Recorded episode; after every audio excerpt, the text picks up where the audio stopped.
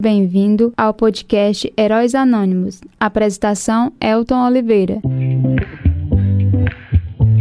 É isso aí, senhoras e senhores. Sejam bem-vindos. Esse é o podcast Heróis Anônimos, histórias contadas dos Heróis Anônimos de Sebastião de Abreu. Hoje a gente está começando a nossa segunda temporada do nosso podcast Heróis Anônimos. Essa segunda temporada a gente vai trazer mais essa temática das entrevistas, dos bate-papos, das conversas, né, que a gente vai fazer com os nossos moradores aqui da nossa querida Serrota Sebastião de Abreu. A gente teve, é, na história aqui do nosso podcast, a gente teve aqui 11 episódios, que foi do episódio 0 ao 10, onde a gente contou para vocês, nosso ouvinte, que está ouvindo só esse episódio aqui, esse daqui vai ser o episódio 1 da temporada 2, a gente contou na, na primeira temporada a narrativa de uma história muito legal que foi o trabalho monográfico da professora Valdir Guimarães, contou a história da Serrota, Sebastião de Abreu, junto com essa cultura é, que já está um pouco esquecida aqui da nossa região, que é a cultura da farinhada. Me apaixonei por esse, por esse contexto da farinhada, por essa cultura. Eu estive presente também em algumas farinhadas, que foi lá na, em Poeira Funda. E a gente teve esse contato com a farinhada, eu participei, criança ainda, de algumas farinhadas na Poeira Funda. Isso me trouxe um pouco da minha infância, né? Então foi por isso que eu contei esses 10 episódios, essas histórias é, ligadas à farinhada. Eu pude perceber que muitos de nossos avós e, e também os avós, eles tiveram, o único lazer que eles tinham era nessas farinhadas, né? Era nesse momento que tinha na farinhada que a gente leu tanto, que a gente estudou tanto aqui na primeira temporada dos episódios de 0 ao 10. Eu tive contato com a farinhada lá em Poeira Funda, onde minha avó morava e meu avô. Raimundo Tagini e a dona Edilson. E ela sempre participava da farinhada. Eu lembro muito das tapioca, né? Eu era apaixonado pelas tapioca. Quando o pessoal ia fazer as tapioca, eu já estava lá perto para comer logo o meu pedaço, que eu achava muito gostosa. Isso me lembra muito a infância lá na Empoeira Funda, onde, eu, onde minha avó morava, né? E a gente, a partir de hoje, vai trazer as entrevistas, né? Nessa temporada 2. Estamos hoje aqui com a nossa entrevistada de hoje, que é a senhora Isabel de Araújo Santos, mas que todo mundo conhece como Tia Beth, filha do seu Simão Bandeira Guimarães e também da dona Petronília Soares Guimarães. Ela tem formações aqui em pedagogia, português e educação física. Foi professora, acho que desde muito tempo. Ela vai nos contar a experiência que ela tem, quantos anos de experiência já como professora, mas hoje vai focar principalmente na história da sua família. Então, Tia Beth, seja bem-vinda ao nosso podcast Heróis Anônimos. Pode entrar, fique à vontade e conte sua história. Então, boa tarde a todos, né? A todos e a todos os ouvintes que nos ouvem. Quero, assim, agradecer, primeiramente pedir licença ao El, para mim, agradecer primeiramente a Deus por esse momento de estar aqui. E depois a você, El, por essa oportunidade que você está me dando a contar aqui a minha história, de, assim, uma história de vida familiar. É assim, eu vim de uma família humilde, mas muito rica em amor. Como você já disse, o nome dos meus pais, Simão Bandeira Guimarães e Pedro Miller Soares Guimarães, eram pessoas é, ditas analfabetas, porque na época não existia escolas, eles não tiveram oportunidade de estudar, de, de estudar, mas muito sábios em termos de criar os filhos, uma educação exemplar, muito amorosos. Eles tiveram, eles tiveram, nós fomos 16 filhos, é, divididos em eram oito do sexo masculino e oito do sexo feminino. Desses 16, três Deus os chamou logo criancinha. E os demais, graças a Deus, conviveram com, convivemos com nossos pais. É, e esses sempre procuraram dar o melhor para a gente. Carinho, amor, respeito. Eles não me diz é, esforço para trabalhar para que nós tivéssemos aquele conforto necessário. Claro que não era tanta coisa não, porque é viver da agricultura, mas nós não passamos fome. Ele acordava muito cedo. Primeiramente, antes de 5 da manhã, ele já estava no curral tirando leite daquele gado, daquelas vacas. aquele primeiro leite a mamãe já trazia para ferver, para quando ele terminar já tá, ter, ter esfriado, para ele só fazer entregá-lo na calçada de lá se mandava para os roçados. E foi assim a vida. E não tinha horas para voltar para casa, não. Muitas vezes chegava já à noite, com aquele cuidado dela sempre mandar a merenda de manhã, o almoço, meu dia, e ele não ligava para se esforçar para dar o sustento da família. Então, foi aquela educação mesmo vinda do berço que ele ensinou para gente. Não somos é, arrependidos de ter tido aquela educação, porque realmente foi muito forte, muito boa. O que somos hoje devemos a esse tipo de educação que ele deu, com muito amor. Como eu disse para você, era uma criatura muito pobre financeiramente, mas não faltava o que comer porque ele buscava sempre. Mas em termos de amor, eu quero lhe afirmar que pode existir alguém que amou mais que o paizinho. Mais. Mais do que. Pode ter gente que amou mais que ele, mas eu acho que eu desconheço. Ele fazia tudo pela família, fazia tudo mesmo. É, ele ficou viúvo com 63 anos. Eu tinha apenas seis anos. Então, ele conta que um dia, que depois que ficou viúvo, ele ficava assim, muitas vezes ele pensava que ia morrer. Ele dizia, meu Deus do céu, contou pra gente, testemunhou isso pra gente. Meu Deus do céu, o que, que eu vou fazer? Com, nessa época já tinha três casados, né? Tinha doze, tinha, tinha onze em casa. Você tinha onze filhos, com onze filhos. Sem uma mãe para cuidar. Eu tenho que vir trabalhar. Quem vai cuidar desses filhos, meu Deus? Então tu tem que me ajudar, Deus, porque eu sozinho não tenho como resistir, não. Ele disse que passou dias com essa loucura. E um dia ele disse que lembrou, estava capinando, lembrou-se. Tirou o chapéu, levantou as mãos para o céu e botou o chapéu na, na, em cima da, do cabo da enxada e disse, ó oh, minha Mãe Santíssima,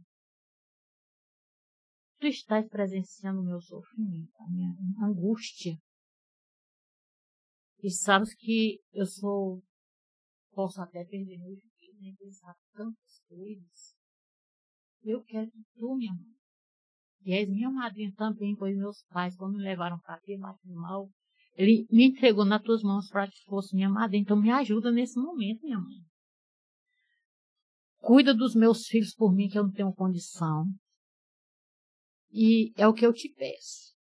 Ele disse, fez o pedido dele. Quando ele abriu os olhos para frente, ele viu a imagem de Nossa Senhora naquele momento. E disse que a partir daquele momento ele criou aquela força, aquela força de viver. O ânimo. O ânimo. Veio aquela força que ele tinha perdido toda. E começou, chegava em casa, procurava ver como era que estavam todos os filhos. Estava tudo bem, como era que estava. Se alguém não tinha feito alguma coisa que não deveria ser feito. E também uma coisa que ele sempre aconselhava, olha, se alguém fizer alguma coisa que não é, deve ser feita, eu não quero que nenhum bata no outro. Deixe quando eu chegar eu resolvo. Porque não era de bater no filhos. Então ele disse que a partir daquele momento, realmente ele viu que Nossa Senhora agiu na vida dele. Deus e Nossa Senhora agiu na vida dele. E começou. E naquela época, gente, ele não pôde dar educação formal para os filhos. Porque não existia escola. Não existia escolas. Quando surgiu uma escolinha particular, às vezes durava dois meses, mas eles estavam lá com, botando os meninos para estudar. E foi assim a vida dele. Aí começaram, até uma coisa que eu digo.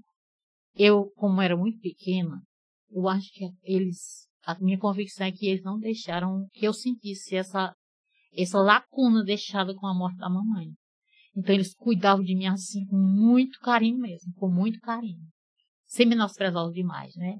Na época, tinha uma irmã minha que estava noiva. Era para casar em janeiro. E a mãe morreu no dia 3 de janeiro. Então, o que foi feito? Ele chamou o noivo e pediu: Ô José, você está vendo a nossa situação aqui. Meus filhos estão sem mães e a, a dose é a mais velha da família. Eu queria que você, se puder, adiar esse casamento E Deus é tão bom que o, José, a, a, o noivo era compreensivo e adiou. Então ela ficou cuidando da gente com os outros. E realmente deu certo. Véio. Deu certo. Graças a Deus. Hoje eu agradeço muito a família que eu tenho, que eu tive, o pai que eu tive, a mãe que eu tive. E sempre aconselho, assim, quando eu trabalhava na educação, quando eu fazia reunião com pais e mestres, eu sempre falava para as famílias. Gente, olha, existe um, um tripé formado com três colunas muito fortes. E que cada pessoa, ao colocar um filho no mundo, ele, ele poderia é, levá-los a, a viver. É, é assim, é, com a ajuda desse, dessas três colunas.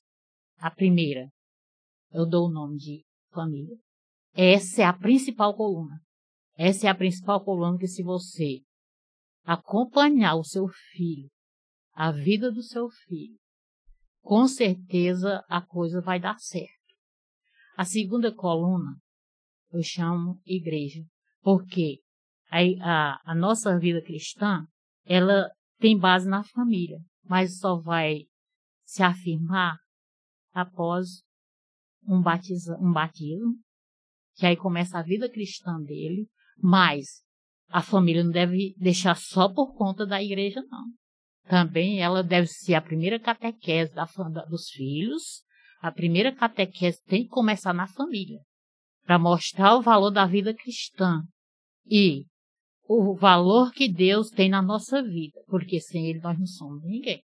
E a terceira coluna chama-se escola, onde nós vamos buscar outra formação para a nossa vida, onde aí nasce o profissionalismo de cada um. Cada um tem a sua escolha própria é, para que nos estudos busque realmente aqui, aquela profissão que mais lhe interessa. Mas a família é a essencial porque não pode deixar a vida cristã e o conhecimento. A vida cristã não deixar só para a igreja e nem aquele conhecimento só para a escola. Porque muitas vezes tem filhos que não agem conforme a igreja manda. Então os pais devem sempre observar, procurar as catequistas para ver como é que está a vida e sempre acompanhando. Do mesmo jeito é na escola. Nós não podemos jogar nossos filhos na escola e pensar que eles vão fazer tudo de bom lá, não. Os pais devem sempre acompanhar. Porque nós pais, nós podemos assim buscar meios de punir nossos filhos diante uma falha. Já a escola não, não tem esse poder. Nós temos, porque nós sabemos como que cobrar dos nossos filhos diante de um erro. Mas a escola, às vezes, se, se a escola falar alguma coisa, os pais acham ruim. Então, ele, como pai, ele deve fazer por onde corrigir as falhas. E também, não deixar que o mundo ensine nossos filhos. Porque entre essas três entidades, depois dessas três entidades, nós não podemos confiar no mundo para educar nossos filhos, porque o mundo é cruel. Muitas vezes o mundo, ele mostra muitas facilidades para a vida, mas é só uma pegadinha. Depois de chegar lá, aí a vida acaba. Então, nós, nós pais devemos, assim, amar nossos filhos e tratá-los e formá-los com muita sabedoria, pedir sabedoria a Deus mesmo. A gente não nasceu feito para ser mãe nem pai. A gente vai aprendendo aos poucos. Eu digo que se hoje meus filhos fossem nascer hoje, eu, a trataria de outra maneira. Porque na convivência a gente vai aprendendo. E é assim, e nós, pais, quem deveremos buscar realmente esses conhecimentos de como acompanhar nossos filhos. Porque se deixarmos para os outros, a coisa piora. Então, nossos pais, eles tiveram sempre nosso, é, nosso acompanhamento. Quando os, os, meninos mesmo que acompanhavam o papai no, no trabalho da agricultura, eles mesmos diziam, achavam tão bom trabalhar mais o paizinho que era ali trabalhando, ele aconselhando, dando um bom conselho, conversando, conversa amiga. E era assim um prazer, gente. Eu também, eu sinto muita saudade do meu pai ainda hoje, sinto. Não tem um dia que eu não, não, não pense assim no paizinho, não fale é, nele, mas o bom da história, gente, que com todos esses anos que ele já se foi, eu não lembro de nenhum momento de tristeza na nossa vida enquanto vivemos com ele. Era só momentos de alegria. Dizer que em todos os momentos que ele podia, ele estava ensinando. Ensinando. Preparando os Com seus filhos para a vida. Para a vida. E isso. E assim, gente, ele não, ele não tentava passar medo para a gente, não. De jeito nenhum. Eu nunca deixei de fazer alguma coisa com medo do país, não. Agora, respeito eu tinha muito por ele, porque ele foi um criador que soube nos criar. Isso aí se respeita a gente. Eu lembro tanto, minha gente, que o Pedro e o Antônio, naquela época, aquela, aquela curiosidade de ir para São Paulo, conhecer São Paulo, trabalhar em São Paulo, que lá era muito bom. Eles ainda tentaram essa ilusão de ir para São Paulo. E chegaram para conversar com o paizinho que iriam para São Paulo. Ele, assim, a resposta do pai para meus filhos é o seguinte: se é para melhora de vocês, eu não proíbo. Agora, uma coisa eu digo: se vocês vão embora para São Paulo, na idade que eu estou, tenho certeza que a última vez que eu vou ver vocês é na saída, nessa saída. E vocês, quando voltar, talvez. Eu, eu vocês acreditam que os meninos desistiram? Já tinham vendido alguma coisinha velha para apurar o dinheirinho velho, mas desistiram mesmo. Só porque, porque o pai tocou neles. Que a vida perto dele era, era mais importante. E ficaram. E assim, Elton, eu só tenho a agradecer a Deus pela família que eu tive. Meus irmãos, eu sempre costumo dizer, as minhas irmãs, eu sempre as chamo de irmãs, que elas me tratavam como filha. Todas elas me tratavam como filha. E do mesmo jeito são meus irmãos. Elas têm, assim, um carinho especial comigo, como filha.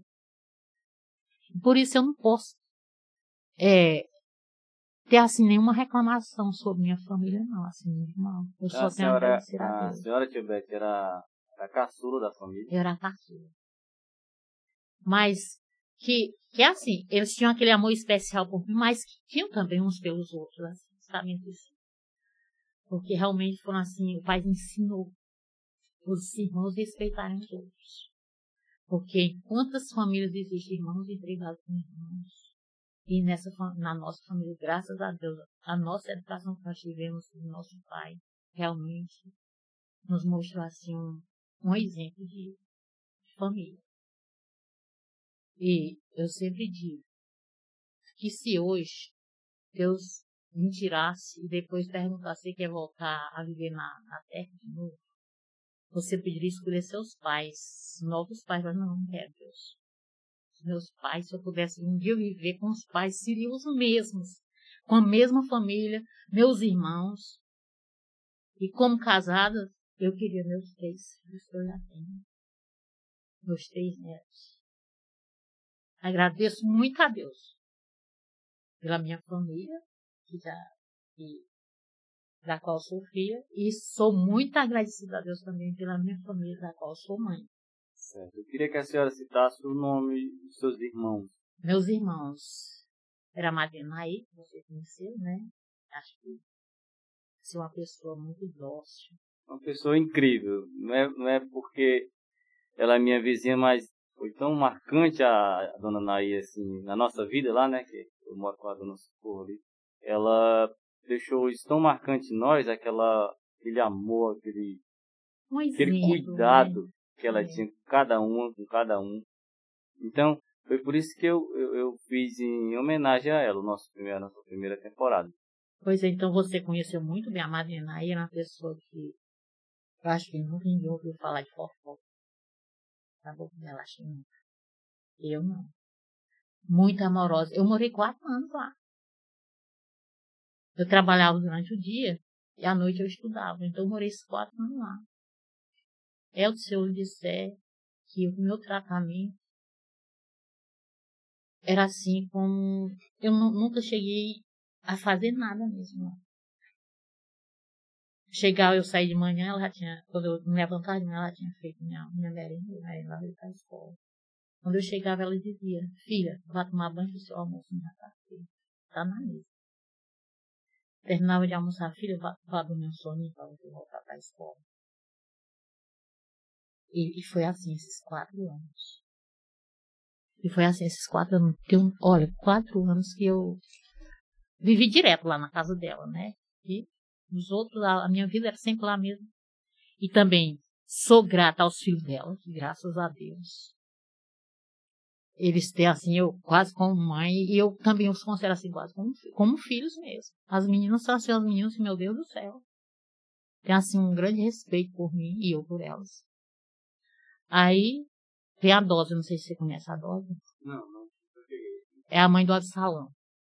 Conhece o Absalão, Ah, né? conheço Absalão. A mãe do Absalão. Também é uma criatura que nós devemos muito, pelo menos eu e o Jânio podemos fa- falar, né? Que nós estudamos três anos, foi, Jânio? Foi quatro. É porque nós fizemos a graduação e após, né? Vivemos também nos semana sempre no lá. Nunca nos cobraram nada por isso. A gente chegava para almoçar e tudo mais, já estava tudo feito. Nunca demos nem um, um copo d'água. Eles mesmos faziam questão. E o meu cunhado também, que era esposa muito também prestativo. Que ele mesmo agora, quando próximo a morrer, aí ele dizia que ele comentava que tinha um sobrinho que ele gostava demais. Era o Jânio. Podendo nem gostar, porque falava só dá prejuízo, não fazia, era, comentava até na. Aí depois vem a Lozinha, que você conhece, né? Conheço. Acho que também não é mal pessoa também. Foi minha né? professora aqui em Vila Soares. Ai, foi. Foi. professora. Era rédea. Era séria, viu? Pois é. Era, era do jeito que a gente que, que- queria que os professores de hoje fossem também, pudessem ser, né? Porque hoje nem podem ser mais desse Dona jeito. Lozinha, ela. Ela foi uma das primeiras professoras que me ensinou mesmo a realidade, a educação de forma correta mesmo. Acho que marcou também o bracinho ali, mas sempre forte nas palavras e no Pois é. ensinamento. Naquela, naquela época existiam as aulas de moral e civismo, né? E assim vai. Aí, além da Lozinha, tem a Odília, que hoje mora no Pará. A Odília é casada com o irmão, com o irmão do Chico Ferreira. Aí tem, tinha a tia Miriam, né? Tinha a, a, a finada Terezinha, que morreu também muito nova, jovem, mas jovem nova também. Morreu. Aí, e eu, de mulheres foram esses, né? Aí vem o João Batista, mora no Tururu.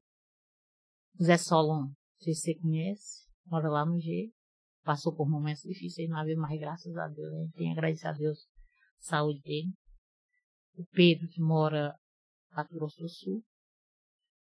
Tem o Antônio, você conhece, né? Que cabeça branca sempre está ali. Eu Tia- trabalho em sindicato, né? É. Aí tinha o Gonzaga, também morreu jovem também. Vítima, dizem que foi de pneumonia, mas eu acho mais que foi de coração, pelos sintomas da morte da Miriam. Da morte dele, pelos sintomas que ele sentia, e depois ver a morte da Miriam, que foi problema cardíaco, eu penso que foi já foi problema cardíaco também. Na época não existia esses meios, né? Passou uma semana internado no hospital de Pentecoste, depois transferiram para Fortaleza e, e medicaram para pneumonia. E veio a óbito. Aí tem o Tião ali na Vila Nova. Tião, Tião eu conheço. Esse é. Comerciante, né? É, A, a senhora sempre nasceu, estudou e criou a sua família aqui mesmo na Serrota, né, Tibete? foi. Eu nasci ali na, na Vila Nova, né? Vocês sabem onde é que a gente morava, né? Era do outro lado do Rio. E lá as escolinhas eram assim, já tinha até a, a- a alfabetização.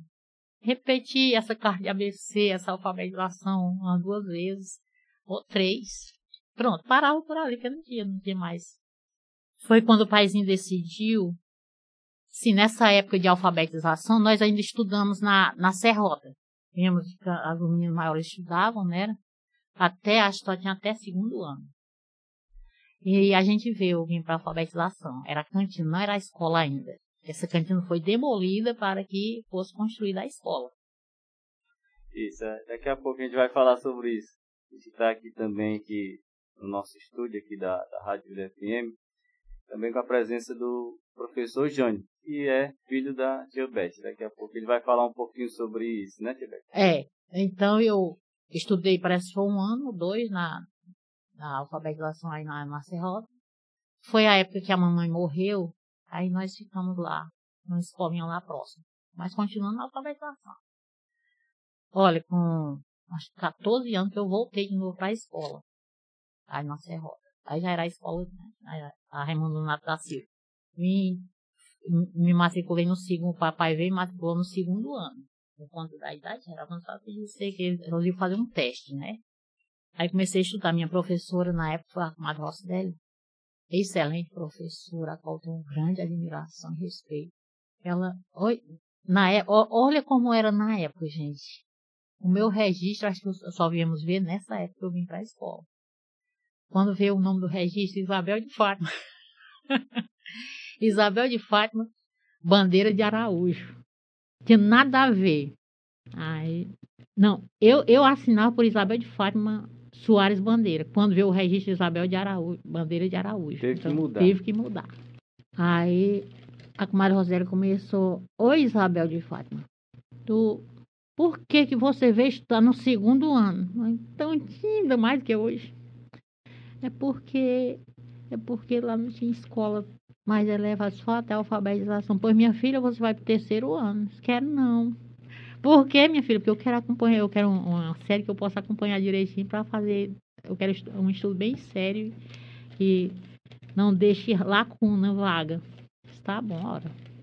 Era tanto que era tão confiante na, na, na, nos meus deveres que eu lembro de uma prova que a Marocela fez com a gente e quem vinha era eu, o Zé Feliz, você conhece, e a Terezinha do Zé Aldiz, nós vinhamos na canoa. No dia de prova a gente ficava na mesma sala, né? Cada um, no dia de prova chegava na canoa, a gente ia ver o que, que tinha feito, o que, que a gente tinha errado, o que não tinha errado. Aí quando chegou na numa questão que eu tinha errado, é o nome do Tiradentes, eu era Joaquim José, eu tinha de José Joaquim. E naquela época não tinha isso não, se eu errou uma letra, era erro. A questão estava toda nula, estava toda errada. Foi no outro dia que ela começou a dar os, as notas, né? Aí chegou o meu nome. Isabel de Fátima, um 10. Foi não, dona Rocidéia, foi só um nove. Por que, minha filha? Porque eu errei do nome do Tiradentes. Ela foi olhar. Pois, Isabel, confio tanto em tu, pois está meio trocado, mas fica assim mesmo. Aí ficou. Aí quando foi no terceiro ano, já fui estudar com a Iris Wanda, excelente professora também. Lembro muito no dia da entrega de provas finais. Eu chorei tanto pensando no, no próximo ano que eu não tinha mais a Iris Wanda para me dar para dar aula para mim. Depois foi o, capistrano. Aí pronto, chegou quarto, a quarta série encerrou também na Serrota. Encerrado. Passei dois anos sem estudar. E a senhora tinha muita, assim, muito amor pelo estudo, né? Tu é doido, Elton. Era, foi, o, o trabalho melhor que eu já fiz na minha vida foi estudar. Aí fiquei sem estudar. Aí o paizinho, minha filha, se você quiser, eu posso pedir para você repetir de ano. Para ser acompanhado. Eu compro o livro e tudo pois eu quero. Mas quando eu vim que a turma era outra, não gostei. Eu sempre gostei daquela consciência, daquela tranquilidade. Então, houve muita zoada, eu não quero não, pai. Você vai me desculpar, teve prejuízo.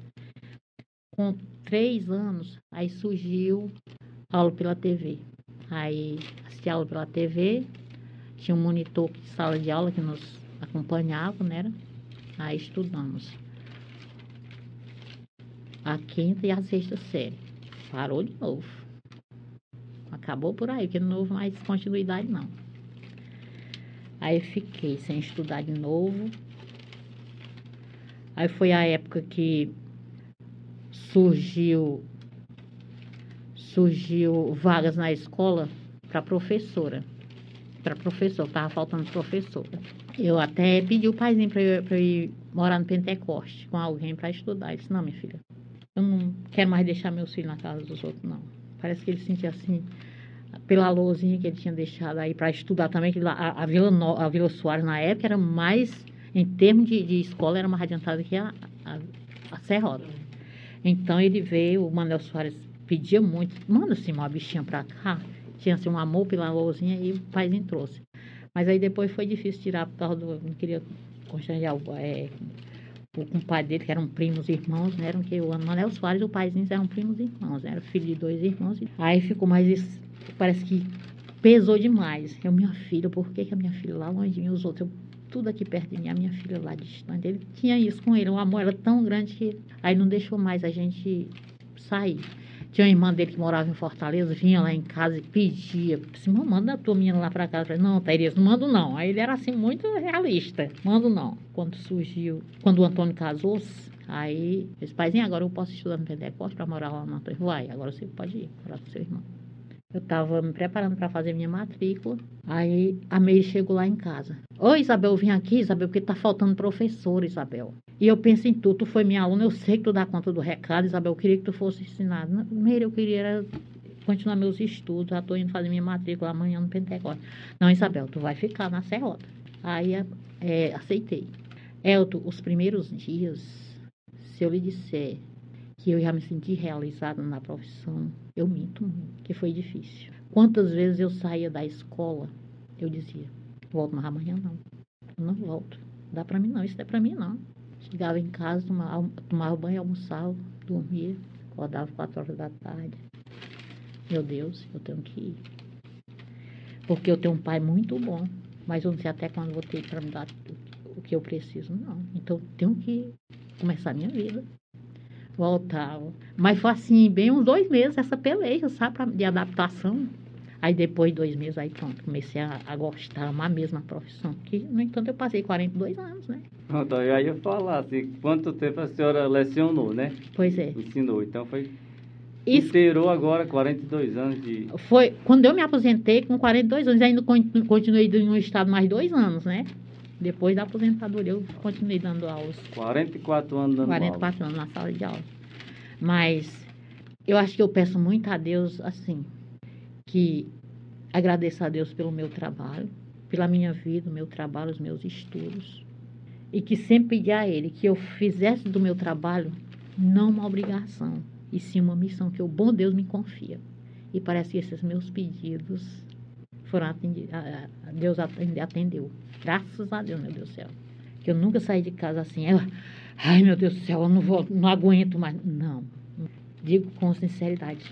Agora, Amo, procuro sempre amar o que eu faço. Uhum. Vamos falar agora dos seus filhos, dona Tia Beth. Meus filhos. Quero o nome, Eu que, é, onde nasceu. o- o- meus filhos, o primeiro foi o, o Júnior, né? Ele nasceu em Pentecoste. Eu morava na Caipira, né? Mas tive no hospital de Pentecoste. E eu, graças a Deus, só tenho a agradecer. Sim, aí, quanto ao Júnior, logo quanto assim, eles começaram, eu comecei, matriculei ele com, na idade escolar, seis anos, acho que era na época, mas uma preguiça tão grande de se levantar aqui, oh meu Deus. Aí, ah, o bichinho, vou deixar o bichinho dormindo. Aí ficou nessa, né? No outro ano logo veio o Jânio. Aí pronto. Os dois. Graças a Deus que desde pequeno logo eles, eles se dão muito bem um com o outro.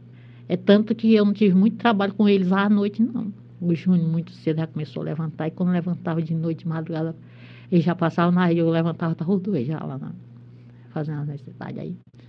Graças, desde criança, graças até hoje, eu não vejo os meninos assim, com rixa um no outro, não, graças a Deus. Depois veio o Jânio, aí cresceram juntos, né?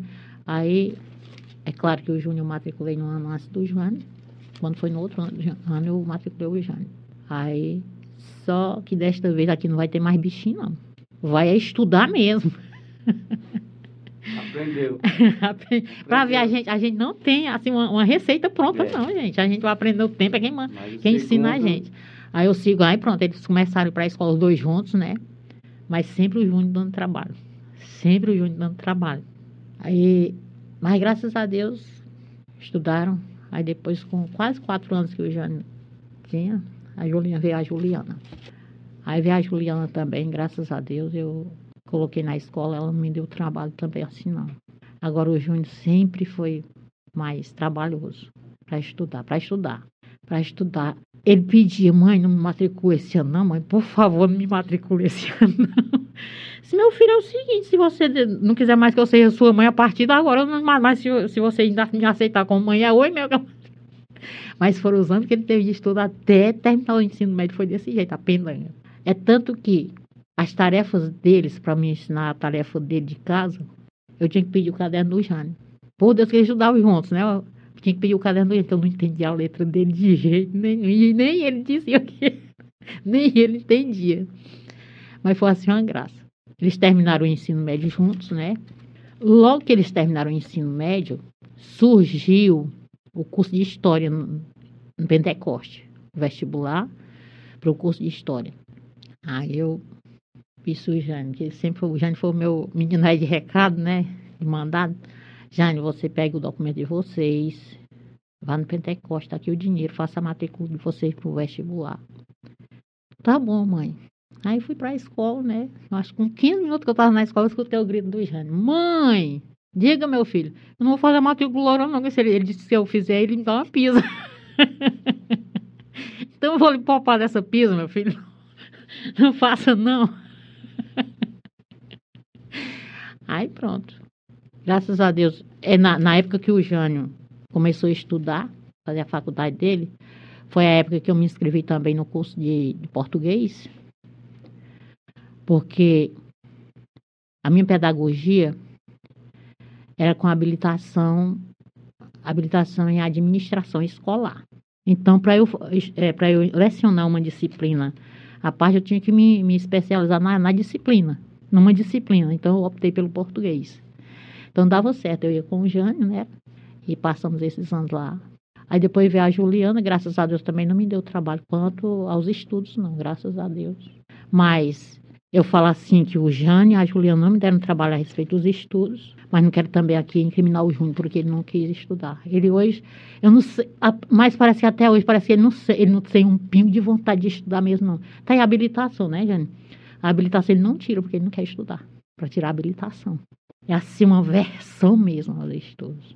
Aí, nessa história, né, lá se vem três netos. A Nene, que é, a primeira foi a Jennifer, né? A filha do Júnior. E por ordem do destino, graças a Deus, ela mora comigo. Graças a agradeço a Deus, meu Deus do céu. Minha filha está comigo. Depois. Ganhou mais uma filha, foi te ver. Ganhei mais uma filha, graças a Deus. Depois veio a da Juliana, a Julinha, né? Que também, graças a Deus, agradeço muito a Deus. E depois um sapequinha, uma bênção, né? Mas gra dou graças a Deus por todos, pelos três filhos e os três netos. Se Deus me perguntasse, você trocaria de, de, de jeito nenhum. Meus filhos são esses aí, os meus netos é, são esses aí também.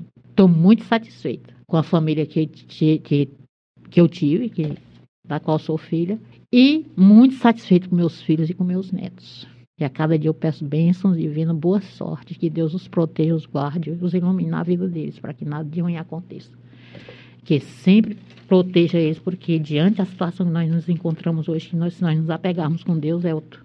Entregar mesmo nas mãos do Senhor, para que cuide dos nossos filhos. Cuida, Senhor, dos nossos filhos, que eu não sei cuidar, Senhor, mas só Tu. Mas peça a Tua ajuda para eu dar pelo menos o conselho bom, para que a coisa ande bem. Tibete, tem mais alguma coisa, Tibete, para acrescentar?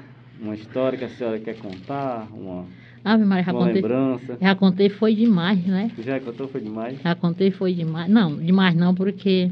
É, e quero só aqui nesse momento te agradecer mais uma vez por essa oportunidade. Desculpas por não ter atingido aquele grau de que você que gostaria de alcançar, não era mais. Eu acho que para nós aqui, acho que eu, Felipe Gomes aqui, já está gravando, o Jane, eu acho que foi uma, uma aula maravilhosa, não foi não, Jane? Uma aula maravilhosa de, de como é, criar seus filhos, como criar sua família.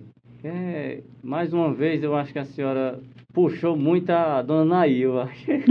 a senhora disse que a dona Naí é sua mãe também, né? É, com certeza, era uma, minha, minha eu, eu mãe. Eu até me lembro aqui que a, a tia a Valdinha, até que no dia que a gente estava conversando sobre a, que a senhora ia contar a sua história aqui, a Valdinha falou de uma história muito engraçada da, da, da né? A professora Erilande, que participou também aqui do nosso último episódio da primeira temporada. Ela contou um pouco da, da de um cordel que ela fez, né, para as crianças. Então, é essa história que ela falou, que foi muito engraçado, né? Que a Erilande queria passar uma noite lá do outro lado do rio. Mas não gostou do escudo, foi que Era. Ela não gostava, não. Logo, o casarão lá era muito, assim, muito amplo, muito, assim, meio esquisito para quem não tinha costume, né? Agora, uma coisa eu digo também, gente. Lá, era muito, eu achava assim muito bom, Elton, lá no paizinho. Às vezes, olha, dia do aniversário dele era sagrado e a família. E na Semana Santa. E era tão interessante que a gente convidava alguém. Na, no outro ano, aquele alguém já queria ir também, se a gente conversar. Era assim, para ir para passar o dia lá naquela, naquela diversão, que era muito divertido. Juntava logo os, os irmãos todos, né? E os sobrinhos. Inventava logo um jogo de bola. Irmão, é, é homem contra mulher. Os homens enrolavam e diziam que só eram nós mulheres que enrolavam. Mas era divertido demais, minha gente. Era divertido demais. Essa, é, é, por isso que eu digo, só tenho lembranças boas de lá. Só lembranças boas mesmo. E o paizinho, é, ele fazia, enquanto ele podia, ele fazia tudo para estar junto com a gente ali também, no meio, fazendo a festa com a gente. Depois, depois dos 90 anos dele, a gente ficou sempre celebrando a missa no dia do aniversário dele. E era assim, a gente, todo mundo ia de manhã para passar o dia, né? Porque. Pra aproveitar bem, né? Para aproveitar bem. Ele se sentia tão feliz, ele dizia, assim: Ah, meu Deus do céu, vamos embora, vai ficar o buraco agora. Ele achava muito bom a gente ali. Era assim, muito gostoso, muito gostoso mesmo a nossa. A relação entre nós. Uhum. Então, então é isso, né, Tia Beth? Essa foi a sua história. É. A Tia Beth é a mais uma, um herói, uma heroína anônima aqui da nossa região, que com todos os percalços, todas as dificuldades, criou sua família. Graças a Deus. Mora aqui na, em Sebastião de Abreu, nossa querida Serrota, e está fazendo parte dessa história e também fazendo parte do nosso podcast Heróis Anônimos. E eu quero agradecer por essa oportunidade, apesar de eu ser muito ainda alheia ao, aos microfones e tudo, mais Tecnologia? Né? É, a tecnologia, mas o que, eu, o que eu puder fazer por vocês, eu faço, gente, já, que eu puder ajudar. E em outros momentos, se quiserem, eu posso vir com outros assuntos, né? Será um prazer, tipo, e é isso. eu disse, foi uma aula e quem sabe pode ter outras aulas aqui. Pode ter. Em relação à nossa, nossa serrota, né? É. Finalizando o episódio 1 da temporada 2, temporada de entrevistas, do nosso podcast Heróis Anônimos. Você que quer deixar o seu feedback, a sua mensagem, na descrição do episódio a gente deixa lá o link das nossas redes sociais para você interagir com a gente. Muito obrigado a todos que estão ouvindo o nosso podcast e até o próximo episódio. Até mais.